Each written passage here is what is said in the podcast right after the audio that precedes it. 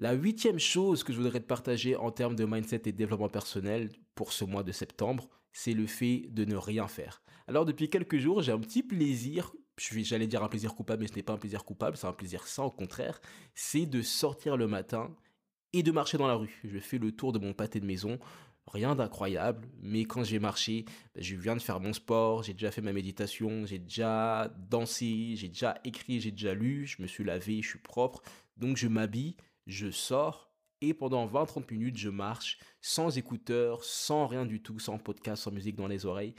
Et je marche tranquillement à mon rythme. Je n'ai pas de sac à dos, j'ai pas de charge. Je peux vraiment regarder ce qui se passe autour de moi, écouter les oiseaux chanter, regarder les gens, prendre la vibe et c'est vachement, vachement, vachement agréable. Déjà, c'est bon pour la santé et en plus de ça, ça me permet de commencer ma journée de travail de manière beaucoup plus calme, beaucoup plus sereine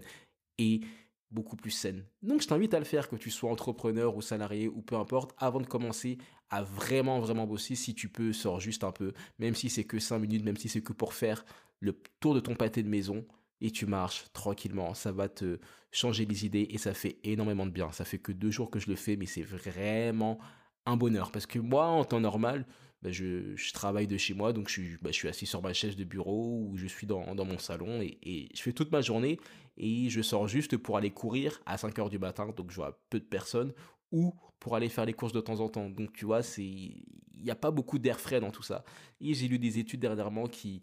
démontrer l'importance de prendre de l'air, de prendre de la vitamine C. Bon, là, nous, nous rentrons en automne, donc c'est pas vraiment le meilleur moment, mais quand même de prendre l'air frais. Donc ça, je te l'encourage. C'est très primaire comme conseil, mais ça fait vraiment la différence.